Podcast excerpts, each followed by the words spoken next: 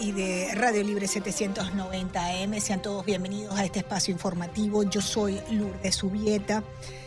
Qué bueno que están conectados con nosotros a través de nuestra señal.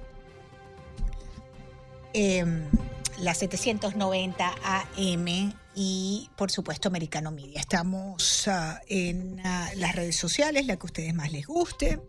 Ahí estamos Twitter, Instagram, Getter, Facebook, Truth Social, la que más le guste a ustedes. Allí nos pueden encontrar y por supuesto en americanomedia.com, que es nuestra página web donde desarrollamos muchísimo eh, información, que es noticia también. Así que si usted quiere estar bien informado, pues tiene redes sociales, tiene la señal abierta de Americano Media, Radio Libre 790 AM y adicionalmente, por supuesto, invitándolos a que bajen nuestra aplicación, Americano Media, para que no se pierdan ni un minuto ni un segundo de todo nuestro trabajo, de todo nuestro contenido, que comienza bien tempranito, a las 6 de la mañana ya está en el aire Nelson, doble cafecito cubano, rubio. Candela, pues, a partir de las 6 de la mañana con Nelson y de ahí en adelante sigue toda la programación de Americano. Me acompañan en los controles Cristian Bonet y Sandy Marchetti y está en la producción general de este espacio informativo Raymond Habibi Azar. Bien, amigos oyentes, hay más de 100 millones de personas en alerta y miles de vuelos cancelados en los Estados Unidos.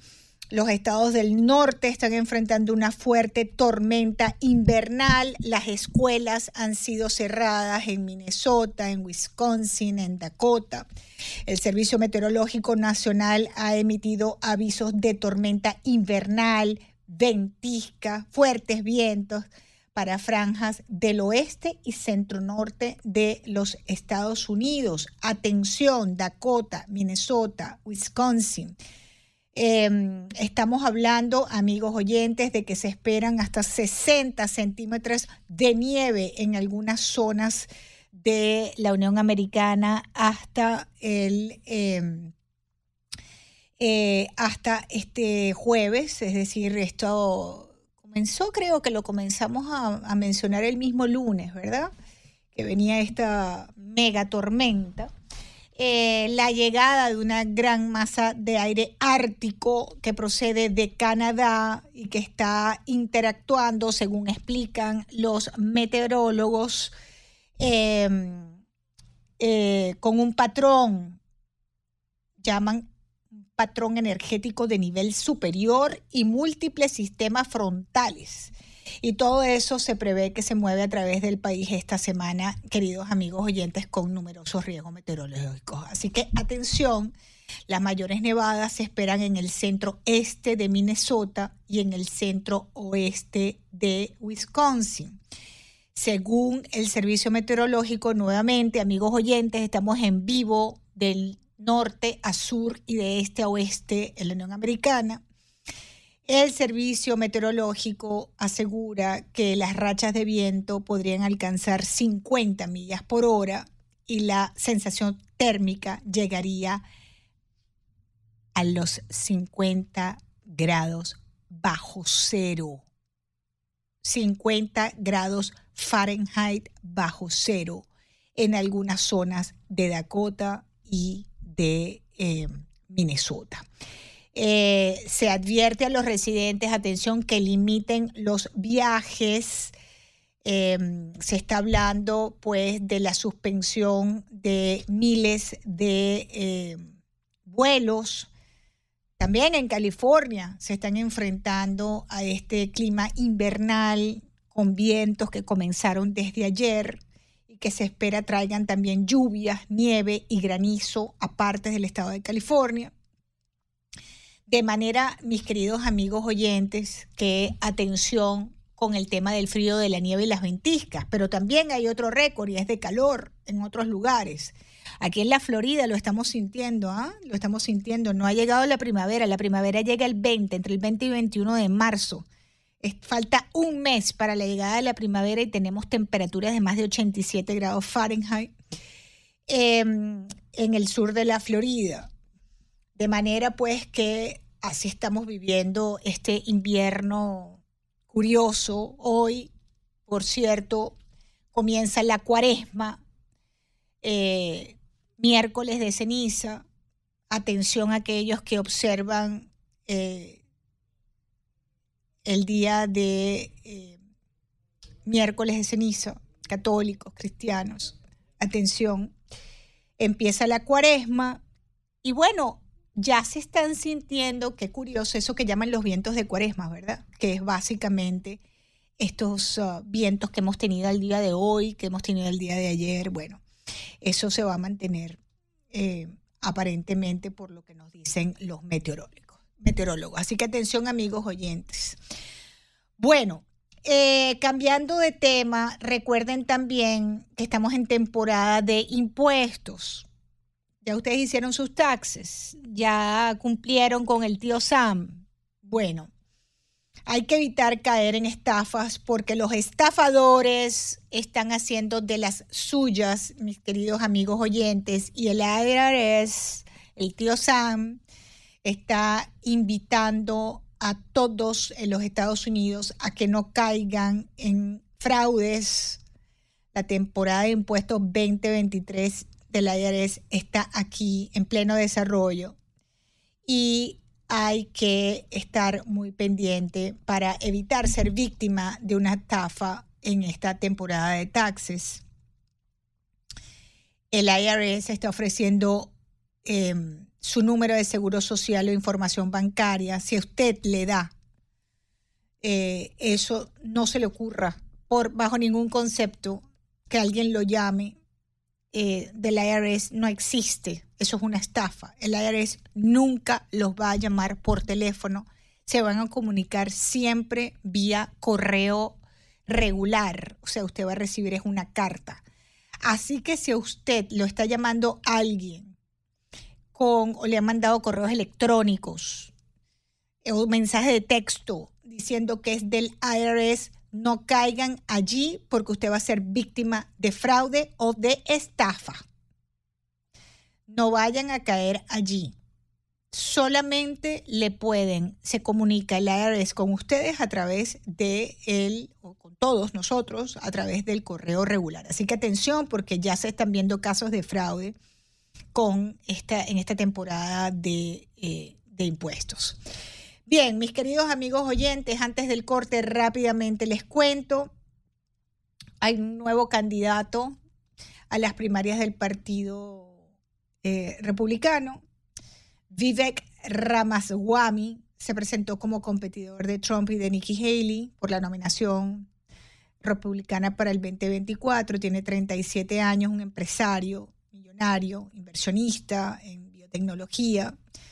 Eh, tiene un libro, Woke INC, y lanzó su eh, aspiración a ser el candidato presidencial republicano eh, en un video publicado ayer martes en la noche, donde él denunció lo que llamó una crisis de identidad nacional que según él está impulsada por una ideología de izquierda que ha reemplazado la fe, el patriotismo y el trabajo duro con nuevas religiones seculares como el covidismo el climaísmo y la ideología de género. Ese es Vivek Ramaswamy, amigos oyentes, tercero, ya ser precandidato de, por el Partido Republicano a las primarias del partido. Ya van tres. Bueno, y finalmente, Cristian, me queda tiempo de poner dos minutos, a ver si me queda tiempo de, de, colocar este reportaje. Escuchemos China acusando a Biden de decir algo y hacer lo contrario. China acusó el miércoles al presidente estadounidense Joe Biden de decir una cosa y hacer otra. El presidente Biden ha declarado en varias ocasiones pública y solemnemente que no busca una nueva guerra fría y que no tiene ninguna intención de entrar en conflicto con China. Esperamos que como líder de un gran país mantenga su palabra y haga lo que dice, en lugar de decir algo y hacer lo contrario. Las relaciones entre ambos países han empeorado desde que Washington destruyera un globo chino que sobrevolaba Estados Unidos el 4 de febrero, argumentando que se trataba de un dispositivo espía que observaba principalmente bases militares. El Ministerio de Asuntos Exteriores de China denunció por su parte que Biden, personalmente y sin escrúpulos, ordenó el envío de aviones de combate y de misiles avanzados para derribar un aerostato civil. Exhortamos una vez más a Estados Unidos a mostrar sinceridad, corregir errores, afrontar y solucionar el daño causado por el abuso de la fuerza a las relaciones sino-estadounidenses. Es de mala educación no responder. Si Estados Unidos insiste en aprovecharse de la situación y escalar la crisis, la parte china lo acompañará hasta el final y todas las consecuencias serán asumidas por Estados Unidos. Bien, tengo que hacer una pausa y esa acusación de que Biden dice algo y hace lo contrario también eh, cabe para el tema migratorio. Al regreso, Jolie Mayra. Mayra Jolie con nosotros. Ya venimos.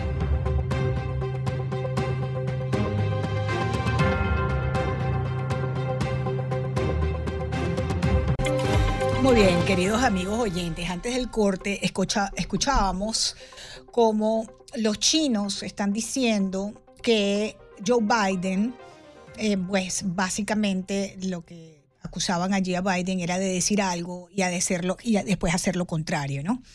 Y a esta hora tenemos pautado hablar de inmigración, porque esa es la misma acusación que le están haciendo ahora en materia migratoria por las nuevas medidas que está anunciando para las próximas semanas, donde eh, va a tratar de frenar la entrada de solicitantes de asilo por la frontera sur.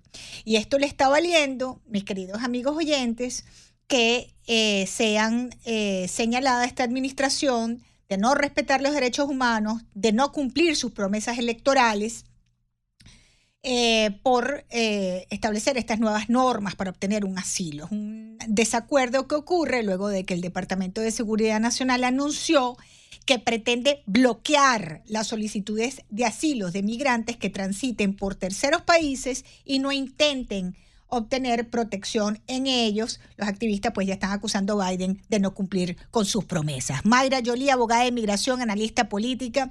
Qué bueno que estás conmigo en el programa. Mayra, bienvenida, americano. Querida, yo encantadísima, encantadísima. Muchísimas gracias. A ver, Mayra, ¿dónde estás? Que se te cortó, se le cortó la voz allí a Mayra. No, estoy bien, ahora sí te escuché. Perfectamente. Ahora sí te escuché, se te me había ido brevemente y no te me puedes ir porque tú eres la candela a esta hora aquí en este programa. Yo candela pura. Sí, candela pura como siempre porque tú eres así que tú hablas como es. Mayra, ¿qué significa este nuevo, esta nueva iniciativa del Departamento de Seguridad Nacional en materia migratoria? Eh, bloquear solicitudes de asilo de migrantes que transiten por terceros países y no intenten obtener protección en ellos. Tradúceme esto, Mayra. ¿Qué quiere decir esto? Ok, esto no es una iniciativa nueva. Esto se llama aplicar la ley en realidad como está escrita. Fíjate bien. Las personas que salen a las puertas de los Estados Unidos debe, de, por ley, deben una negación de una petición de asilo del país contingente.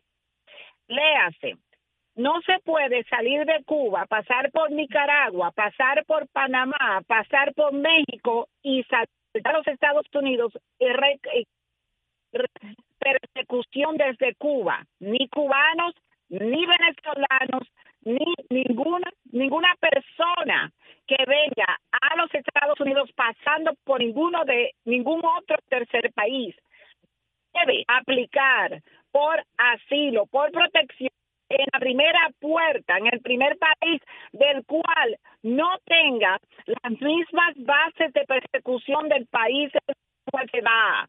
Los mexicanos, un mexicano que entra a los Estados Unidos a pedir asilo, tiene derecho a esa protección, derecho a pedirlo, no a que se lo den, porque no tiene otro país contingente. Si a una persona que está en los Estados Unidos le negan el asilo y esa persona se, se traslada hacia Canadá, en Canadá puede aplicar por asilo porque en los Estados Unidos le negaron el asilo. Este país en país, llegando hasta aquí, es lo que ha desquebrejado el sistema de asilo, el sistema de protección de la protección del asilo. Ahora, cuando hay activistas, las activistas son los ah, esos negociantes que viven de este gran negocio que es la inmigración. Estos activistas que son unos solamente unos unos aprovechadores y se nutren de ese negocio, cuando ellos hablan de derechos humanos, los derechos humanos de quién? Porque la persona no viene a los Estados Unidos pidiendo asilo, huyendo ni de México, ni de, Guatemala, ni de El Salvador, ni de Honduras. De manera que derechos humanos o derechos civiles no tienen cabida en esta conversación. Mayra, fíjate, déjame hacerte una pregunta, una duda que está manifestando aquí un oyente, ¿no? Eh, esta, esta nueva, tú dices que es parte de lo que es la ley, ¿no? Pero mm, hay una confusión tremenda aquí, porque entendemos que el título 42 termina en mayo 11. Y entonces esta administración lo que estará pensando es que va a haber un grupo muy grande de inmigrantes llegando a Estados Unidos y que de alguna manera tendrán que evitar que eso pase, ¿no? Y que con, con esta decisión este, pues eh, mm, el problema es que se crea una presunción de inelegibilidad, ¿no? Si tú no aplicas al asilo en un tercer país, cuando llegas aquí, pues el gobierno va a decir tú no aplicaste asilo, a menos que tú me enseñes que tú aplicaste y te lo negaron. Tú no vas a calificar para asilo en los Estados Unidos, ¿correcto? Correcto, that's exactly correcto. Ahora, cuando estos activistas están hablando de promesas no cumplidas, esa, que se, ellos que se arreglen con su presidente Joe Biden, porque esas promesas que él está haciendo, él está sacando del librito para hacer promesas para que, para, por, por votos. Esa es, ese es el problema y el problema no es ni del sistema de inmigración ni de los Estados Unidos. El sistema, el sistema de parol humanitario que lo están implementando, no, eh, todo va dentro del, mismo paquete, El sistema de paro humanitario, que fue una curita que le quisieron poner al sistema, al, desastre de la frontera, el sistema de paro humanitario hay que pararlo. Por eso hay amparos interpuestos contra esa eh. medida ilegal del presidente que eligieron ellos en la Casa Blanca.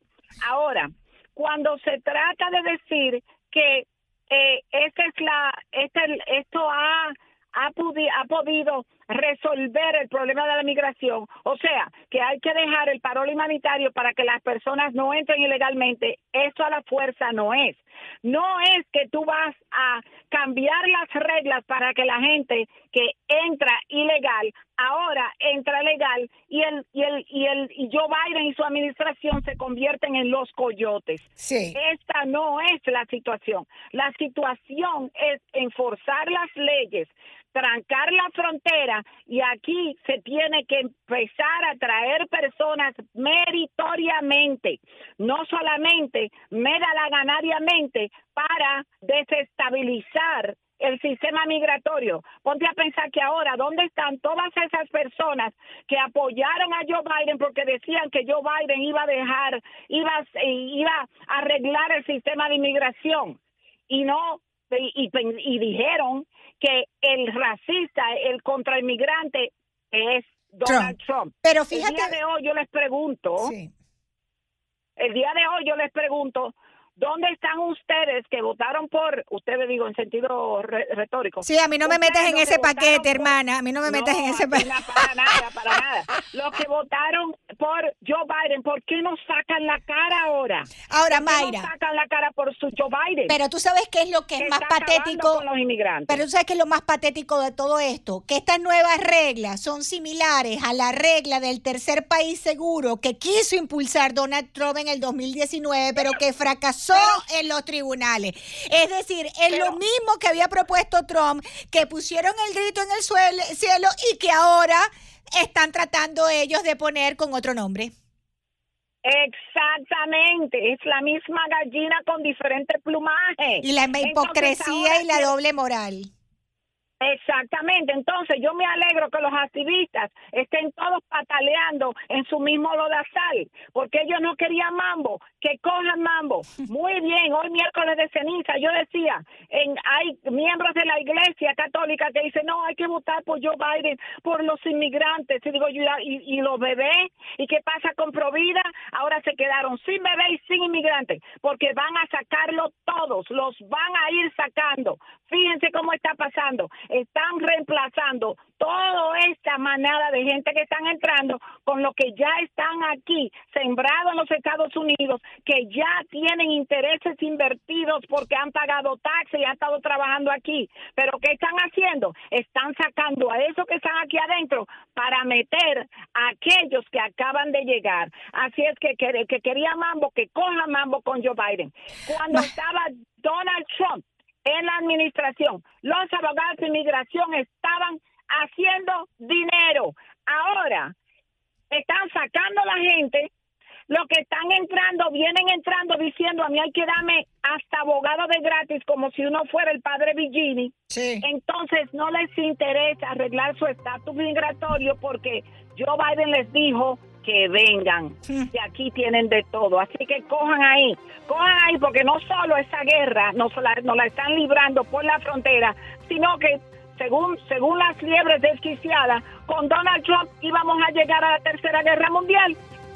Mira dónde estamos. Mayra Yoli, gracias por acompañarme, abogada de inmigración, analista política. Hacemos una pausa, esto es americano.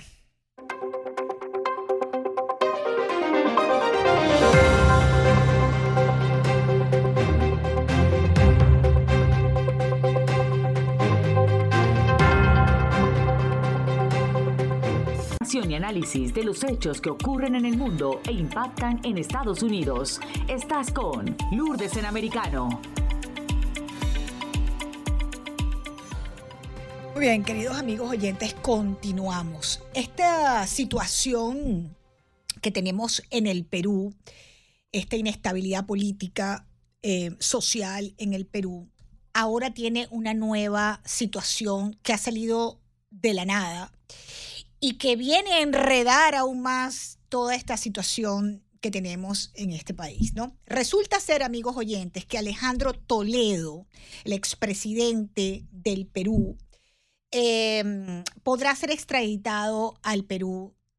Se habla de que en 20 días ya debería estar este sujeto en el Perú. Un documento firmado por la subsecretaria de Estado, Wendy Sherman, llegó ayer en la tarde a la Cancillería peruana y en él se informaba que el gobierno de Estados Unidos aprobó la extradición al Perú del expresidente Alejandro Toledo, quien está acusado de haber recibido 35 millones con M de mamá en coimas, en corrupción, por parte de la empresa Odebrecht, esta empresa que ha arrastrado eh, con este tema de corrupción a figuras importantísimas en todo el continente, ¿no?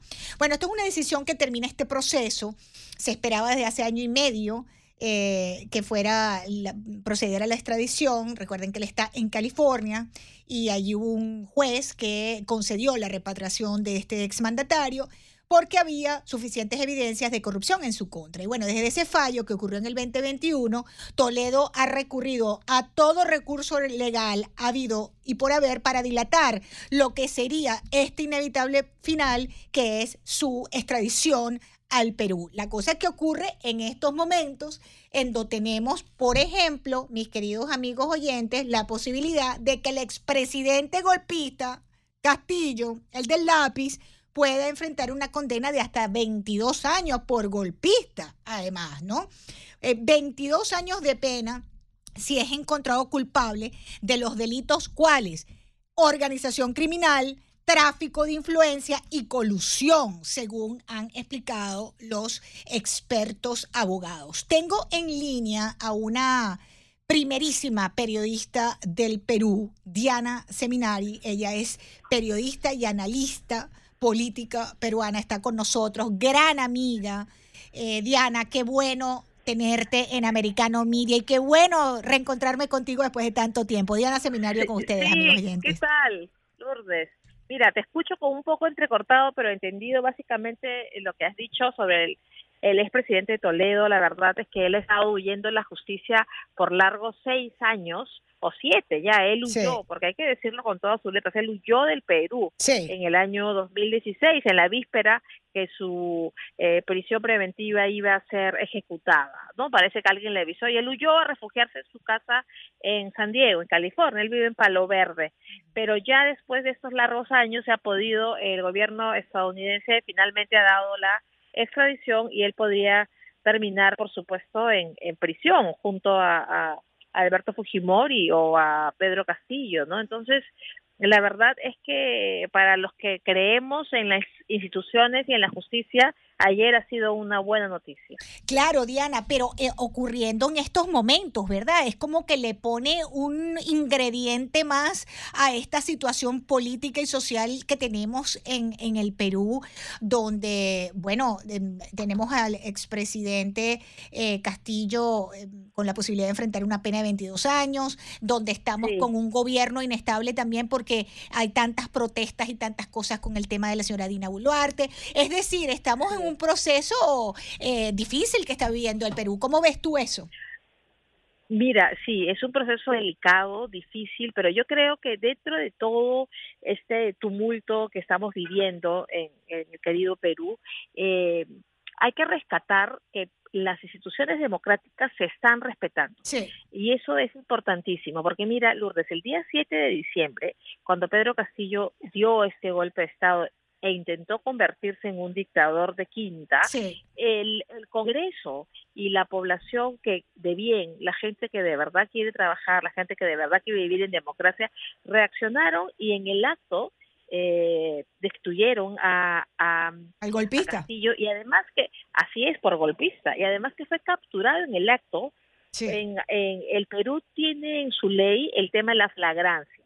Si un delincuente es encontrado en flagrancia, es decir, con las manos en la masa, es inmediatamente eh, encarcelado, sin más. Pero hay que decir, Lourdes, que el tema del golpismo es uno de los delitos que debe afrontar Castillo. El día viernes, eh, el Perú, el Congreso peruano ha aprobado el antejuicio a Castillo, es decir, que ahora él no tiene ninguna protección como expresidente y ya puede ser juzgado como un ciudadano común y corriente por los delitos también de colusión, de tráfico de influencias, ¿no? Entonces, además, él es eh, acusado o él es investigado por ser el cabecilla de una organización criminal. Entonces, son tiempos difíciles para el Perú, pero yo quiero ver el otro lado del, de la cara de esta situación y decir que también son tiempos de justicia, que aunque vivimos tiempos tormentosos, eh, la gente debe saber, los que aspiran al poder, deben saber que los crímenes no quedan impunes, mm. aunque pareciera que sí. Mira, Alejandro Toledo, después de cuántos años va a poder ser extraditado. Mira, Pedro Castillo, cómo un presidente en el ejercicio del poder puede ser eh, juzgado. Y eso creo que debe ser ejemplarizador para no solamente los peruanos que quieren aspirar a algún cargo público, para toda la región, para toda la región donde no exactamente, mejor. para toda la región Diana, porque quisiéramos tener la fortaleza de las instituciones peruanas que lo han demostrado, pero además en varias oportunidades difíciles. Venimos de varios años de tribulación política importante, eh, o sea, desde un presidente suicida, expresidente suicidado, eh, eh, presidentes destituidos. Oye, estamos, hemos visto una situación política convulsa en los últimos años y ahí está. Y hay que rescatar también la institución castrense, los militares peruanos, apegados a la constitución, no al mandato de un, de un político de turno. así es. Eso es digno de destacar. Y Lourdes, te quiero decir otra cosa que este es un plan latinoamericano y eso lo debes tener también tú bien claro. No es casual, no es casual que se repite el mismo modelo de azonada violenta, ¿no? convulsión social para luego hacerse del poder. Y entonces eso lo hemos visto en Chile, lo hemos visto en Colombia y en el Perú estamos resistiendo. El Perú resiste porque hay gente que quiere trabajar y porque, ¿sabes qué pasa? Que el liderazgo del, no hay una cabeza clara, no hay un liderazgo desde el lado de la protesta. La presidenta Dina Boluarte dice que quiere dialogar, pero no hay con quién dialogar porque es una estrategia, considero yo, en el sentido de que el que asume la, el liderazgo de la protesta en el Perú eh, tiene que asumir también los pasivos y los activos. Entonces, ellos no dan la cara. Ellos no dan la Quienes dan la cara quienes dan la cara son, son presidentes de, de, otros países como Gustavo Petro o como López Obrador, que no hay quien les diga nada sobre lo que pasa en sus países, pero que meten sus narices, sus manos, todo lo meten en el Perú. Como dijo Keiko Fujimori. Correctamente. Y entonces uno dice, espérese un momentico, ya va, ¿quién, quién, quién está detrás de esto en el Perú? ¿no? Porque ahí está Gustavo Petro, está eh, López Obrador, y entonces uno dice, como tú dices, ya va, ¿quién es la cabeza en el Perú? Lo que hemos, hemos visto movimientos infiltrados desde Bolivia,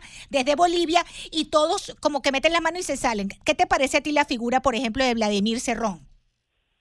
Bueno, ese es un hombre formado en el comunismo y él se define como maoísta. Sí, y María Teguista, que María Tegui fue un comunista peruano, ¿no? Sí. Eh, pero bueno, él es un hombre formado y él y Pedro Castillo fue simplemente la pieza del juego, no el fin. Porque como tú bien sabes, Lourdes, estos gobiernos lo que quieren es hacerse del poder y acabar con la democracia, con el cambio de constitución y quebrar las leyes. Entonces, lo que, lo que él nos contó, este Cerrón nos contó, que Pedro Castillo fue tan limitado. y tan y tan pillo, ¿no? Porque en año y medio ha robado unos 8 millones de dólares. Sí, sí, sí, Entonces, él, pero pero Dios creo que nos protege a los peruanos porque el candidato hubiera sido Vladimir Cerrón o el primer vicepresidente hubiera sido Vladimir Cerrón, pero la ley le impidió postular porque él tiene una sentencia activa por corrupción. Sí entonces él no pudo ni siquiera integrar la fórmula presidencial. Por eso la fórmula presidencial del Perú en esta oportunidad, en vez de tener dos vicepresidentes, solo tuvo una, que es eh, Dina Boluarte, ¿no? Sí. ¿no? Imagínate, nos hubiéramos quedado con Cerrón. Pero hay que decir de Vladimir Cerrón que él tiene formación política en Cuba. Sí, claro.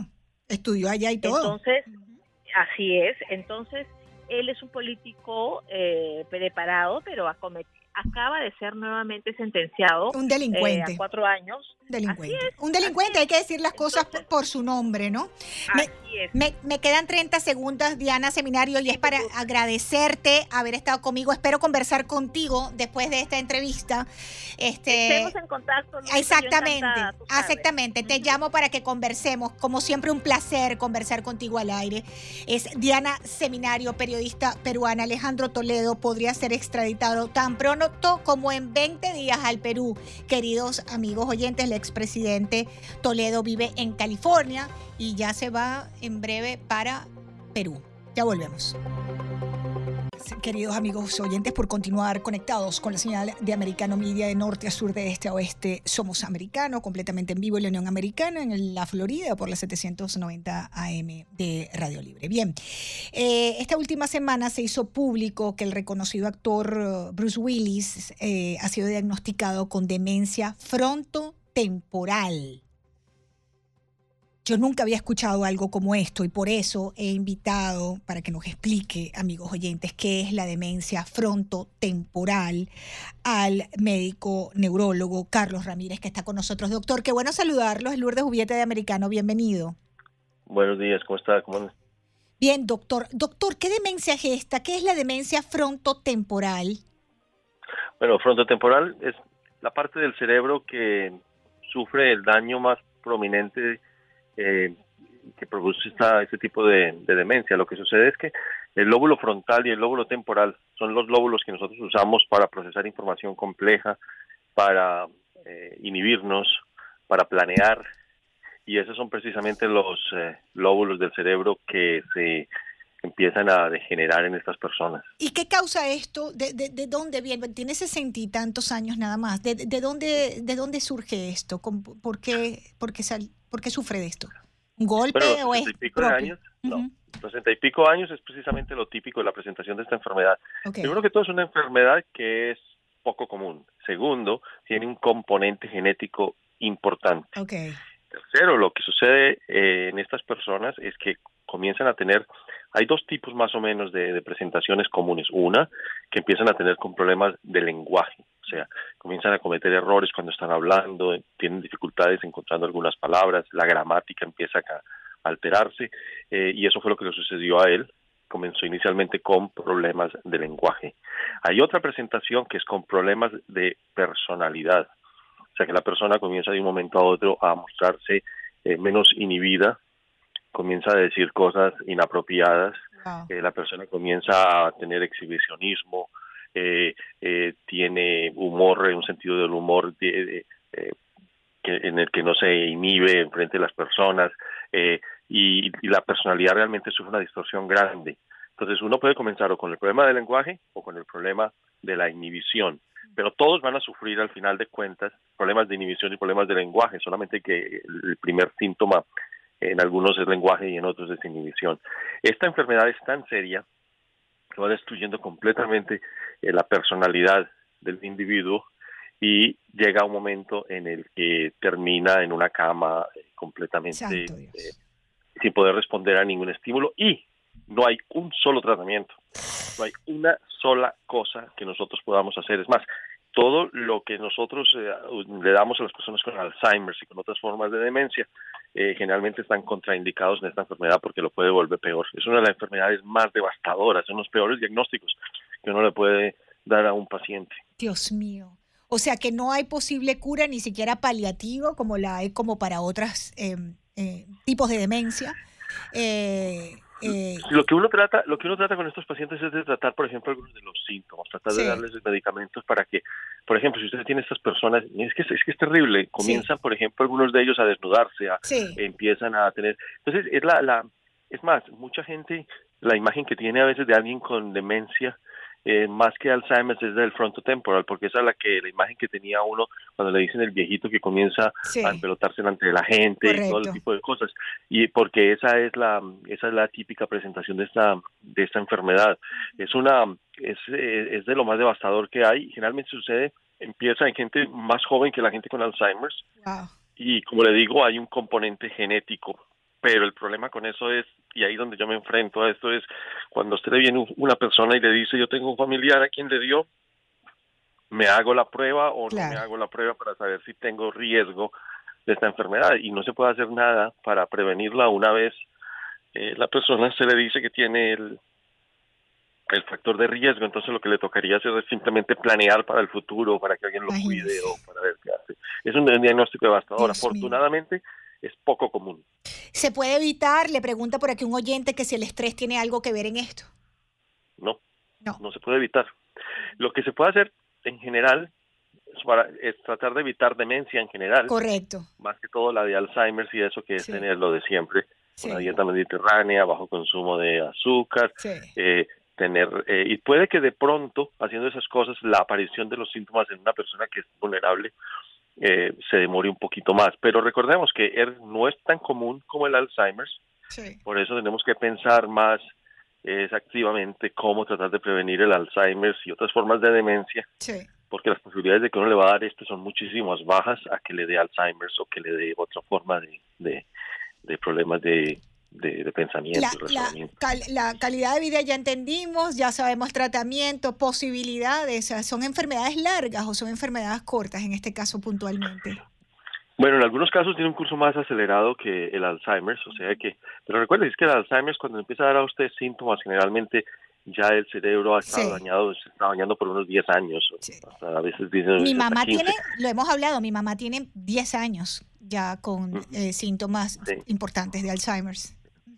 Esta tiende a ser un poquito, un poco más acelerado. Es una, es una, es una enfermedad, como le digo, devastadora que al principio es difícil de diagnosticar porque todo el mundo comienza a pensar en cuadros psiquiátricos, eh, porque la persona comienza como con depresión, eh, comienza a tener eh, problemas de interacción con otros, se puede poner agresivo, puede volver hostil, puede pensar en conspiraciones. Entonces muchas veces la gente piensa que tiene un problema psiquiátrico, por eso no es es común que algunas veces han recibido tratamientos psiquiátricos antes y resulta que esos muchas veces empeoran la, la enfermedad. O sea, como le digo, terrible, devastadora, una de las peores, afortunadamente no la más común. Eh, y, y estas familias, pues una vez ya saben que les da cierto alivio eh, cuando se hace el diagnóstico, porque han empezado esta tortura de tener a una persona con estas manifestaciones psiquiátricas tan severas y todo y sin diagnóstico. Eso es lo que dijo, eso es lo que dijo la mamá de Bruce Willis, que lo importante era que ya tenían un diagnóstico, pero que no estaba segura que su hijo aún la reconociera. Pierden así la posibilidad también de reconocer a sus afectos, a sus seres queridos. Doctor, me quedan unos segundos. Sí, sí, claro que sí. Ellos pueden alguna vez empezar a no reconocer caras, empezar a no, poder eh, reconocer las voces, eh, a tener problemas de severos de interacción con los demás. Qué fuerte, qué fuerte, qué, qué triste, pero bueno, como usted dice, no eh, representan un bajo porcentaje de las enfermedades vinculadas a la demencia, pero como dice, no proteger el cerebro de la demencia, el azúcar que usted siempre nos dice que es uno de los de lo peor, de las peores que podemos consumir del azúcar para el cerebro. Reducción de estrés, reducción de estrés, dormir bien. Esos son, factores importantísimos. Y comer sano. Eh, comer sano, tener unas relaciones interpersonales bien ricas, tener mascotas, eh, vivir alegres, eh, caminar por la vida ligeros, de una manera ligera, caminar así sin tanta preocupación, quitando la toxicidad la polarización y el odio que tenemos en este país en este momento. Sí, sí, sí, sí, terrible. Tiene toda la razón, doctor. Es verdad, doctor, eso que nos enferma, sí. Bien, le agradezco muchísimo, doctor Carlos Ramírez, neurólogo, amigos oyentes, a propósito pues de la, de la información que le ha dado la vuelta al mundo, este actor Bruce Willis que fue eh, diagnosticado con demencia frontotemporal y como nos explicaba nuestro especialista, bueno, es una enfermedad neurodegenerativa eh, que, lo, ha hecho a este actor eh, retirarse tras más de 40 años de éxitos en la pantalla grande. Su mamá ha dicho algo muy conmovedor, dijo, por fin tenemos un diagnóstico, pero ya yo no sé si mi hijo me, me reconoce, no estoy segura de si mi hijo aún me reconoce, comentó la mamá de Bruce Willis, pues absolutamente resignada ante un panorama tan desalentador como este tipo de demencia, que como nos explicaba el doctor, eh, es un porcentaje mínimo ¿no? de personas que lo sufren, eh, pero que lo que tenemos que mantener es la sanidad mental y efectivamente eh, trabajar para mantener nuestro cerebro lo más sano posible en virtud de la, de la, de la, de la demencia en general y casos como es el Alzheimer o la demencia senil. Amigos oyentes, gracias por acompañarme, gracias Raymond. Em, eh, Cristian y Sandy por acompañarme esta hora y ustedes por supuesto continúen conectados con eh, nuestra señal americano media y Radio Libre 790M. Feliz tarde.